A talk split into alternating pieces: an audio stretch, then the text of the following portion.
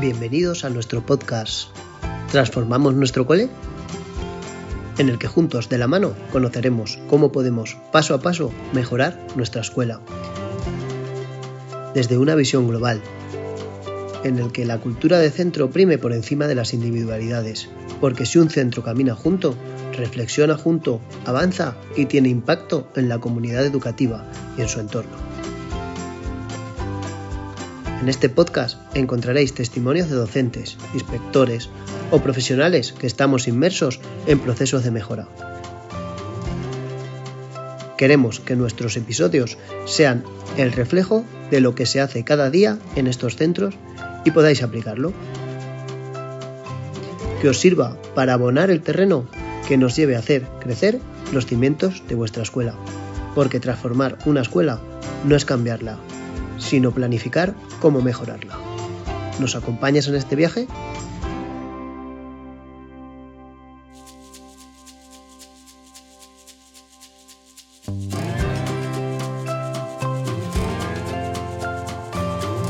Bienvenidos y bienvenidas al séptimo episodio de Transformamos nuestro cole. Eh, un, episodio particular, quizás la segunda parte del DAFO, podríamos llamarle. Y tenemos una invitada. También tenemos a Mónica. Hola Mónica, de nuevo.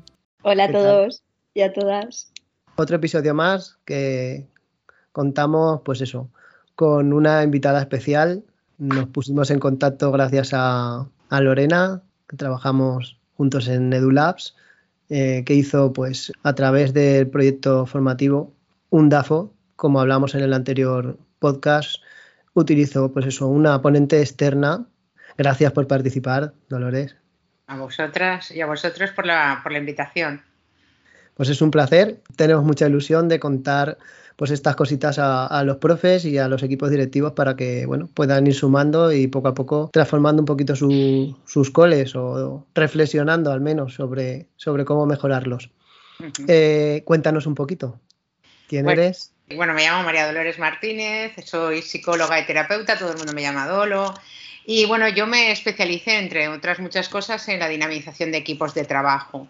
Entonces, eh, la labor principalmente cuando acudo a un grupo eh, es, eso, facilitar para que el grupo en sí participe, eh, exponga, diseñe, eh, no sé, es como tú haces como una especie de guía, ¿no? Verdaderamente, para que se obtengan unos resultados. Entonces, esa facilitación de equipos nos permitió, eh, gracias a la invitación de, pues eso, de Lorena, Vanessa, que en su momento me invitaron a su centro, y otros muchos, como he estado en el Cefire de Cheste, he estado en el Cefire Infantil, eh, vamos, en varios centros escolares como Manises, Torrente, me permitió también, pues eso, poner en práctica este DAFO del que vamos a hablar hoy y, del que yo creo que podréis sacar algunas conclusiones interesantes. Nosotros hemos dado una visión de cómo lo hicimos nosotros, pero tener una experta pues va a ayudar mucho más a, abrir ese campo.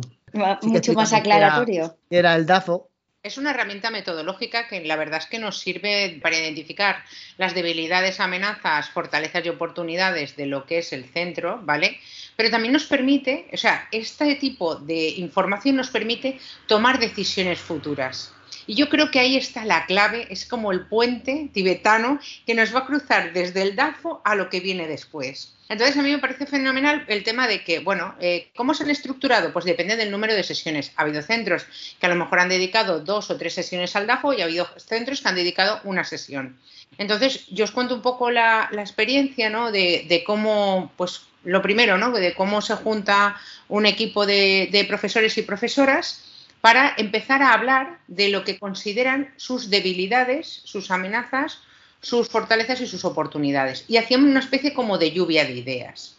Ha habido centros que hemos trabajado todos a la vez, ha habido centros que un grupo ha buscado las debilidades, un grupo ha buscado las fortalezas, un grupo ha buscado, o sea, por grupos se ha tematizado y luego se han retroalimentado. Es decir, a lo mejor imaginar que yo leo lo que ha puesto el grupo, digo, ah, pues os falta esto, ¿no? Y van como haciendo círculos y pasando por los diferentes grupos, aportando y enriqueciendo, siempre desde una perspectiva enriquecedora. Yo creo que no hay que perder en ningún momento de vista que un DAFO es como una foto que le hacemos en un momento dado al centro. ¿Qué me encuentro? Que la gente piensa que como ya ha hecho el DAFO, ya lo tiene hecho. La vida cambia, hola. Es decir, la vida tiene una, es una constante evolución. Esta es una foto de lo que ha ocurrido este año, pero al año que viene te va a tocar hacer otro DAFO, otro micro DAFO o actualizar lo que tienes, porque a lo mejor hay cosas que has avanzado o han cambiado. Me parece súper interesante. Además, es que, claro, aportar ese tipo de dinámicas y que unos se, retroalimenten a otros. Con cada centro he utilizado una dinámica diferente para no repetir. Entonces, por ejemplo, había gente que los ponía por colores, eran como grupos, habían seis grupos, iban trabajando, se iban, habían en otras ocasiones era todo el mundo, pero todo el mundo es complicado porque todo el mundo, hay gente que se calla, que no quiere hablar, no quiere hablar porque estás tú, Víctor. Ah, yo no hablo porque está Víctor. Ah, yo tampoco hablo porque está Mónica, ¿no? Y dices, ¿quién, está, quién es más infantil? ¿Los, los niños que tratáis y que trabajáis o, tal? Entonces esas resistencias van saliendo, pero me parece fundamental que, bueno, que se sintieran como un espacio también de juego, ¿vale? Porque pensar que venir al DAFO significaba, era como alargar la jornada o otro curso más, o, ¿sabes? También quitar esa resistencia a través del juego a través de la participación y que cualquier participación iba a ser vista desde el enriquecimiento, es decir, valorada. Yo no quería que nadie saliera del aula sin sentirse valorado por las aportaciones o valorada por las aportaciones que había hecho. Una vez hacíais los grupos y se acababa esa sesión, ¿volvíais a juntaros a poner una puesta en común esa misma sesión o esperabais ya al final de, que se acabase el DAFO para ponerlas en común? No, se, se, hacía así como un panel para ir viendo todas las conclusiones y aglutinarlas, ¿vale? Para que en una cartulina o en la pizarra se fueran acumulando todo lo que iba saliendo, ¿no? De todas maneras, esa recogida de información también la hacía yo para, para que estuviera lo más completo posible. Es decir, yo intentaba eh, absorber toda la información que salía de la sesión para luego plasmarla en un cuadro y que saliera toda, todos los testimonios, todo, porque si no podía quedar algo suelto. Pero sí, se hacía una pequeña conclusión final de, de la sesión y a lo mejor en la siguiente sesión se seguía trabajando. Por cosas que os comento de las, de las debilidades, ¿no? Pues eso, la falta de coordinación, salía mucho, la no, siempre, siempre sale. La no sensación de equipo también, de alguna manera, a través de ese DAFO la trabajábamos con, venga, vosotros pertenecéis al grupo de los primavera o vosotros os pertenecéis al grupo rojo y era como, ah, los rojos, no sé qué, y tenemos muy de ideas y, y, se, y se picaban también el no compartir la gente, el trabajo individualista, cuando un DAFO y un centro tiene que ser participativo y cooperativo. Y entonces, claro, me sorprendía muchas veces ese individualismo que existía de algún que otro profesor o profesora. Esas son algunas debilidades que marcaban entre muchas de las que salían, ¿vale? Fortalezas, fortalezas salían muchas y la verdad es que los centros tienen una profesionalidad, buenos equipos, gente formada, gente implicada, o sea, que fortalezas salían también y, les gustaba oírse como en su centro lo, hacían bien. Cuando llegábamos a las oportunidades es cuando ahí descubríamos el tema de la resistencia al cambio, de no saber por dónde tirar, de, y bueno, y con toda esta información que hacemos. Y las amenazas, por ejemplo, hablaban mucho a nivel mm, comunitario, ¿vale? Sobre todo, pues eso, no apoyo de agentes externos del cole, el absentismo escolar que podría haber, la diversidad cultural que no está bien trabajada. familias, ¿no? Familias también. Familias. familias, es que van allí en plan boicot, de exigir, ¿vale? Entonces, con toda esa información, eh, yo lo que hacía era, por el tema de las conclusiones, generar como una especie de, segundo cuadro. Y en ese segundo cuadro les hacía rellenar qué necesidades hemos detectado y qué propones. Entonces, ¿qué pasa? Que todas esas propuestas, el DAFO tiene que dar, como yo os decía, ese puente tibetano tiene que ser a las propuestas y a crear un plan de trabajo. Que todo esto que ha salido nos guíe. Entonces, por ejemplo, propuse como cuatro líneas de trabajo, según la, información que nos había salido del DAFO. Una línea estratégica era el centro, que teníamos que hacer para superar aquellas debilidades y amenazas o reforzar las fortalezas que habían salido. Otra, por ejemplo, era el tema del profesorado. ¿Qué pasaba con el profesorado? qué tenemos que hacer para que el profesorado se sienta más unido y tal? Una tercera línea que destaqué fue la coeducación, es decir, trabajar todo en temas de valores, igualdad, derechos humanos, las diversidades, es decir, hacer una línea ¿no? para trabajar todo, todo este tema. Y por último, yo les establecí una línea que se llamaba acción comunitaria. Lo importante que es el tema de cómo el centro se relaciona con los agentes sociales, cómo el centro se relaciona con el AMPA, cómo el centro se relaciona con Consellería, con todos los agentes sociales que le rodean, qué interlocutor o qué interlocutora tienen, aprovechan o no aprovechan los recursos externos. Porque hay muchos centros que, no, no, aquí se viene a estudiar y cierran un poco el, centro y no quiere que entre nadie de fuera, pero es que el centro está integrado en una comunidad. Entonces, el participar desde la acción comunitaria es fundamental. Ese DAFO, de tanta información que sale, al final tiene que aterrizarse en una serie de propuestas de mejora. Y esas propuestas de mejora estaban enmarcadas en líneas. A este centro le salieron cuatro líneas, fenomenal. A lo mejor a otro centro le salen cinco o le sale una. Cada centro es un mundo, como bien sabréis. Sí, generar, generar un plan estratégico, ¿no? A partir de ese. Efectivamente. Es súper curioso que hablando contigo y pues eso, que no es de nuestra zona ni demás, que al final, si nos juntásemos todos los centros, yo creo que la mayoría tendríamos lo mismo, o sea, sería bastante parecido. Porque tenéis una, una verdaderamente tenéis objetivos comunes dentro de, vuestros, vuestra eh, dinámica diaria. Entonces, es evidente que os salgan problemas parecidos. A lo mejor, dependiendo del barrio donde esté incluido, podréis tener mayor problemática o menor. Ahí ya varía, pero a mí lo que me parece fundamental es que ese sistema de trabajo hacía salir cantidad de información que la gente detectaba en su día a día. Para eso el DAFO, para que la persona exprese eh, a cómo lo ve o qué carencias existen o qué considera que podría pasar, ¿no?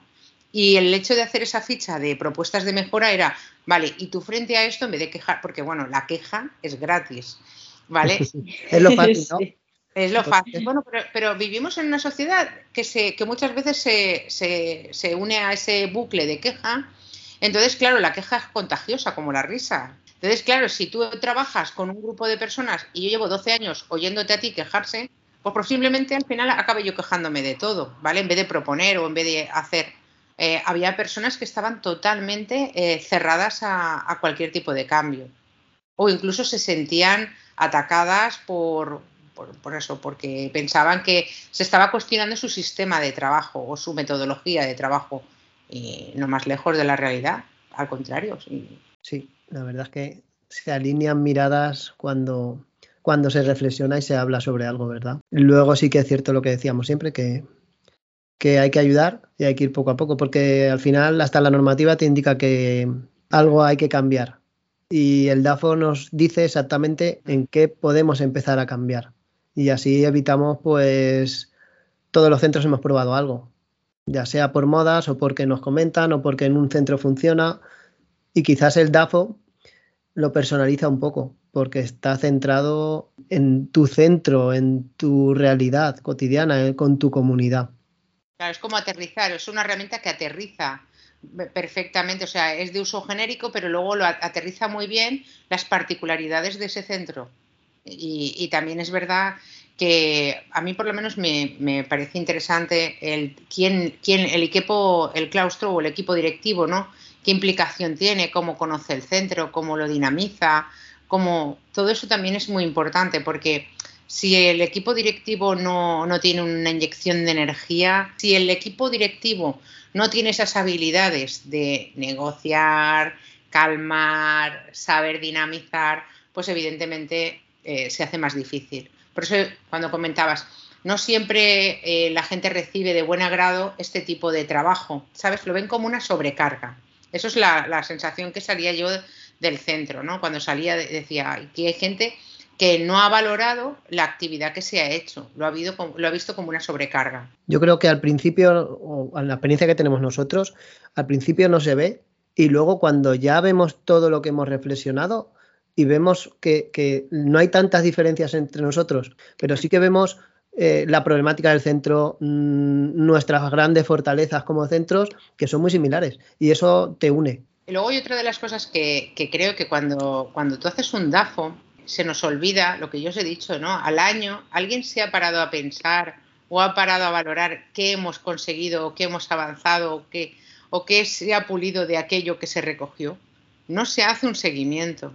Es decir, no se, no se suele hacer un seguimiento, se hace ese DAFO, se establecen unas líneas estratégicas para hacer ese plan estratégico de, de centro, pero luego no se sabe llevar a cabo un seguimiento, porque claro, si después de seis meses de repente recibes un correo diciendo, ¿os acordáis de esto que salió? Bueno, pues que sepáis que hemos conseguido el objetivo que toda esa retroalimentación luego no existe.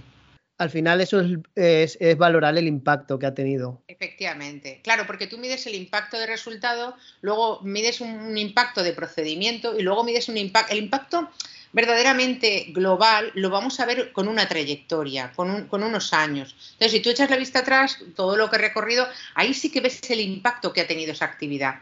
Por tanto, eh, pero, pero los resultados sí que es bueno que las personas cuando se implican quieren ver si, si ha habido cambios, porque es como una retro, es como decir, fenomenal. Las notas, vosotros ponéis notas para, el alumnado, es como un refresco que le estáis diciendo, vas por buen camino, pero sin embargo, hacéis un DAFO, os marcáis unas tareas a realizar o unas propuestas de mejora, como le queráis llamar, pero luego no hay una sesión que diga, eh, de esto que hablamos, hemos llegado de momento aquí, o no se ha logrado nada, algo estamos, algo estamos haciendo, ¿no? o qué pasó.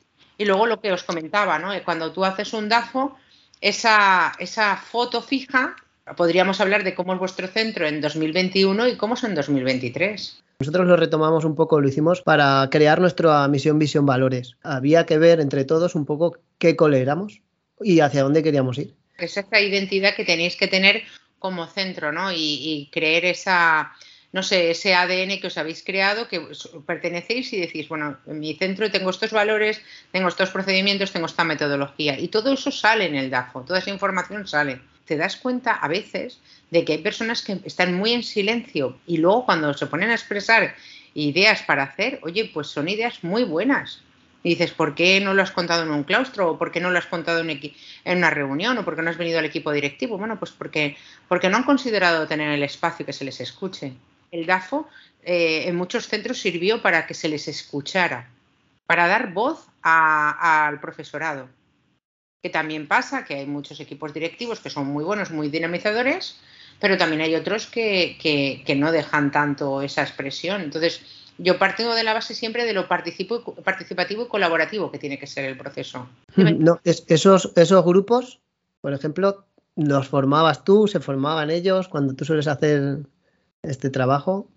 Rompo y cambio y engaño y, claro, yo no conozco a nadie, entonces para mí es muy fácil sentar y mezclar. Entonces, hay una tendencia, y lo sabéis, por un sistema de protección, ¿no? Hay una tendencia a agruparnos según afinidades, según buen rollo, según trabajo, incluso se guardan los sitios, va, tú te sientes aquí, que dices, eh, tienen comportamientos así muy tal. Pero claro, es lo que yo os decía, a lo mejor tú hacías una dinámica que no tenía nada que ver con el DAFO, por ejemplo, la dinámica de la isla o la dinámica de a ver quién salva, se salva en un búnker, y se tenían que ver en situaciones súper peliagudas. Entonces, quien se iba salvando es como tú te vas a este equipo, tú ¿sabes? Nos servía también un poco para, para que no se sintieran con una especie de señalar a la persona y vete a este grupo, sino ya te digo, a través del juego se iba haciendo esos equipos. Y había gente que decía, vamos a decir, es, la primera vez que nos sentamos a trabajar porque a lo mejor eran de ciclos diferentes. Eh, te das cuenta de cómo hay gente que no ha coincidido en, expresar o en hablar sus ideas. ¿Y por qué lo repartíamos? Porque yo también entiendo que por una gestión del centro eh, hacían, ya te digo, una o dos sesiones o en tres, como mucho en tres sesiones para, para el DAFO. Entonces, claro, juntar a 30, 40 personas o 20 personas en un aula es difícil trabajar porque hay gente, lo que os decía, hay personas que no participan y otras personas que participan en exceso. Yo una vez termino también el DAFO siempre paso un informe, ¿no? Donde recojo toda la información eh, y todas las propuestas que se han realizado o, incluso anotaciones o comentarios que percibo, porque también es información que viene muy bien al centro. Nosotros sí que planteamos unos, unos puntos de los que hablaba EduLab, ¿vale? Que ya venían eh, prediseñados. ¿En tu caso era así? o tú simplemente lanzabas la de debilidades del centro y que escribiesen cada uno lo que quisiese? Hombre, eh, siempre era bueno poner algún ejemplo. Por ejemplo, es lo que estábamos hablando, ¿no? ¿Qué debilidades encontréis en el profesorado? O, por ejemplo, en el centro, ¿no? ¿Qué debilidades encontráis a nivel del funcionamiento y la estructura del propio centro educativo? y luego ya, pues eso, del absentismo escolar o, por ejemplo, de las dificultades de los padres. Bueno, todo es malo en los padres. No, hombre, no, las madres y los padres, no todo. Entonces, vamos a ponerlo.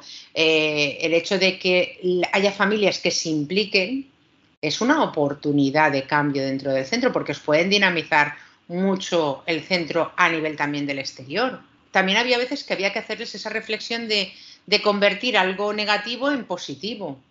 Porque si no, ya os digo que la lista de debilidades y amenazas era mucho más larga que la lista de fortalezas y debilidades. ¿Os suena o no suena? Sí, solemos ser muy críticos, ¿verdad?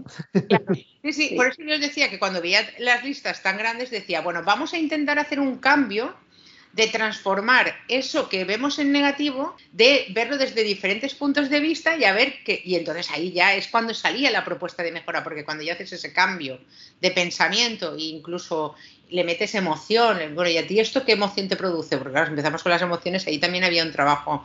Yo he de decirte que fue algo que, que, me quitó el sueño varias noches, el cómo llevarlo al claustro y cómo gestionarlo y cómo organizarlo. Por eso mm, me estaba muy interesada en, conocer, pues eso, la parte, tu parte, vamos. Claro, pues es lo que os comento. Y luego, por ejemplo, cuando hay claustros que están mm, relativamente contaminados o que llevan mucho tiempo, pues con dificultades a la hora de la gestión de equipos, pues claro, antes de ponerte a hacer cualquier otra idea maravillosa, intenta hacer actividades que trabajen con los equipos internos, ¿sabes? O sea, cuando se ve, no sé, eso se percibe, también es una percepción, ¿no? Entras y notas la tensión por eso digo que el DAFO que hiciste es fenomenal. Lo único que tenéis que eh, eh, eh, hacer o pensar es, desde que lo hicisteis ahora, qué impacto ha podido tener. Esa medición del impacto me parece fundamental.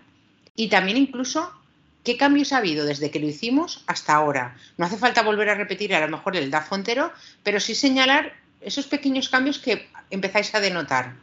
Pero me parece, ya os digo, como claves fundamentales la, dinamización a través del juego, es decir, que lo vean, que no lo vean como una sobrecarga, que lo vean como una aportación de valor. El tema de cambiar los grupos, que se vean en escenarios muy diferentes, que, se obliguen también a, aprender a trabajar desde la diversidad. Y, el, eso, y el, toda la información que salga, intentar transformarla en acciones, como yo siempre le digo, busca el verbo, concienciar, visibilizar, no sé qué, buscar el verbo, porque el verbo es acción, el verbo mueve y lo que necesitamos ahora en estos casos son motores. Pues eh, muchas cosas de estas nos dan para otro programa prácticamente porque... Yo creo que tiene que servir más que de cómo es la estructura del DAFO, sino cómo es la dinamización del DAFO. Yo lo traduciría más ahí. Yo creo que el DAFO lo habréis hecho de categoría, pero es cómo se dinamiza para que salga lo máximo. Creo que va a ser más que clarificador, que nos has dado mucha información y que creo que, bueno, muchos equipos directivos cuando oigan esto, incluso muchos profesores puedan ir al equipo directivo y llamar a la puerta de, oye, hacemos un DAFO. También, pues, se pueden buscarte a ti, Dolores. Eh, es una posibilidad más que viable de ayuda. Un, un último punto, que es el que pues eso, estamos nosotros inmersos este año y creo que también es fundamental, es que ese DAFO no se quede solo en el profesorado, es que llegue a las familias y que sean las familias las que nos digan qué centro quieren para sus hijos o cómo ven ese centro para sus hijos. El centro tiene que estar preparado para salir a la calle, pero abrir las puertas invitar a lo mejor a un grupo de familias. A lo mejor os vais a encontrar con tres familias, cuatro familias, no más, porque luego también las resistencias que tienen en participar en actividades educativas, ¿no? Eso también lo, conocemos. Pero yo creo que lo fundamental sería trabajar desde esa participación, que más que eh, ser vosotros los que mm, dirijáis, al contrario, eh, que invitar a que entren y que sean ellos y ellas quien aporten. Y se sentirán más implicados con el centro, porque se sentirán más escuchados y escuchadas. El buscar dentro, tanto en los padres, atención, y madres, como en el alumnado, buscar eh, referentes, grupos motores, hacer grupos motores que os dinamicen.